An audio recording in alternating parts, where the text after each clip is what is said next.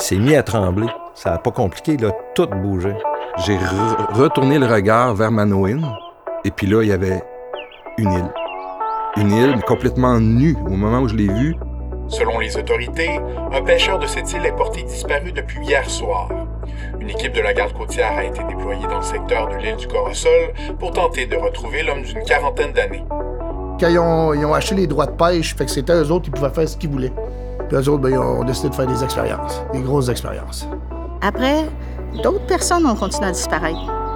Et en tout, peut-être euh, une dizaine de personnes, qui ont d'ailleurs, à ma connaissance, jamais été retrouvées. Quand on longe l'île Corosol, fait qu'on s'approche, je devrais voir l'île dans pas long. Euh, ben, c'est parce que.